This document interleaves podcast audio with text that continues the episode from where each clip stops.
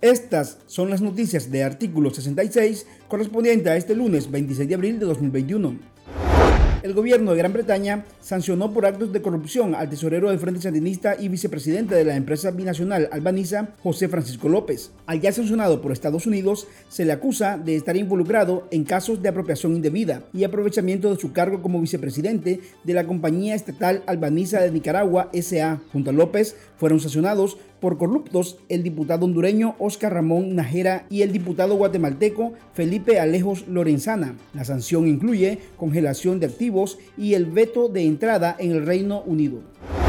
Luego de la reunión entre representantes del Partido Ciudadanos por la Libertad y la Comisión de Reformas Electorales en la Asamblea Nacional, Kitty Monterrey, presidenta de esa agrupación política, expresó que fueron a sentarse con una comisión de mudos, porque los delegados del régimen se limitaron a escucharlos y a decirles que analizarían las objeciones que hicieron a las iniciativas de las reformas electorales presentadas por la bancada del Frente Sandinista. Según Monterrey, preguntó a la Comisión Electoral que si la dictadura tiene voluntad para que haya observación nacional e internacional en unos posibles procesos electorales, pero el diputado orteguista Edwin Castro dijo que la observación está en la ley.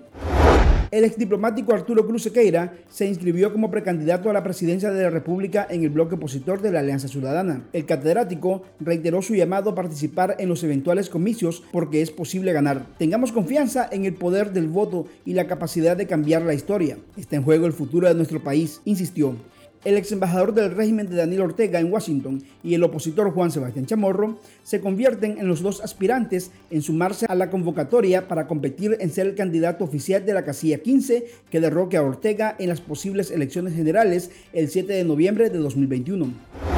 La alta comisionada para los derechos humanos, Michelle Bachelet, hizo un llamado al régimen de Daniel Ortega para que se logre la liberación de todos los presos políticos y el restablecimiento de las garantías de los derechos humanos en el país. El mensaje fue emitido luego que el domingo 25 de abril el régimen escarcelara a cinco presos políticos de la isla de Metepe, que habían sido condenados por ejercer su derecho a la protesta. La OACNUD expresa el deseo de que continúen los escarcelamientos hasta llegar al restablecimiento pleno de las garantías de los derechos humanos, expresó Bachelet. Un grupo de jóvenes estudiantes de la Universidad Centroamericana UCA realizaron un piquete de protesta para conmemorar el tercer aniversario del estallido social de 2018 y recordar a los asesinados por el régimen Ortega Murillo en medio de la represión desatada en ese contexto. Los autoconvocados exigieron unidad de las fuerzas opositoras para participar en unos posibles procesos electorales. A la vez, demandaron de poner por encima de sus intereses la libertad de los presos políticos y no aceptar ningún pacto con la dictadura. Estas han sido las noticias de Artículo 66. Para esta y otras informaciones, visite nuestro sitio web www.articulo66.com.